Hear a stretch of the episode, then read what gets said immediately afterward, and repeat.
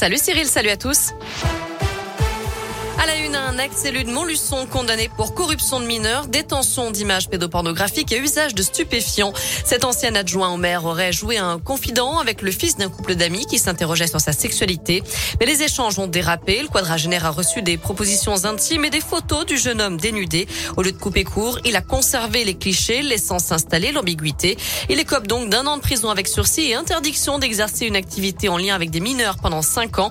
Son nom a été inscrit au fichier des auteurs d'infractions sexuelles une plainte déposée par une passagère du TER Lyon-Bourg lundi soir. Elle a filmé un individu en train de se caresser le sexe par-dessus ses vêtements durant de longues minutes au regard des autres passagers. L'homme a été entendu en audition libre. Il a reconnu les faits. Il n'a pas été mis en cause pour exhibition sexuelle, mais pour agression sexuelle. Âgé de 25 ans, il a finalement été convoqué devant le délégué du procureur pour un rappel à la loi.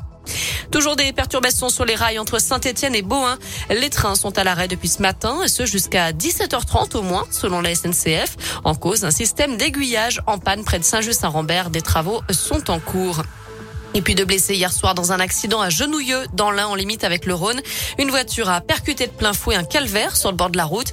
Les victimes, deux femmes de 17 et 53 ans, ont été désincarcérées puis transportées à l'hôpital. Dans le reste de l'actu, les gens du voyage victimes de discrimination systémique en France. Conclusion du rapport de la défenseur des droits Claire Edon publié ce matin.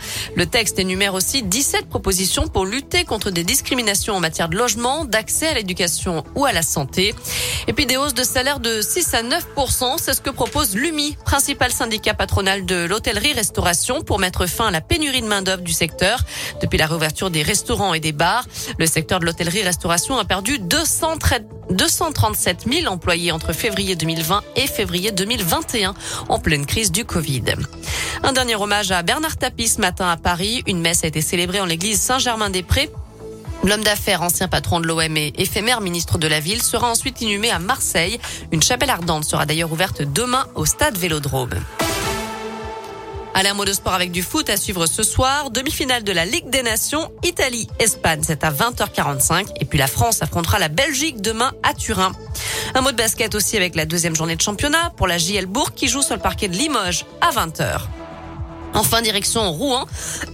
Pardon, pour terminer ce journal, c'est là qu'ont lieu aujourd'hui les championnats de France de pâtisserie. On suit notamment une Rouennaise en lice, Mathilde Fourré.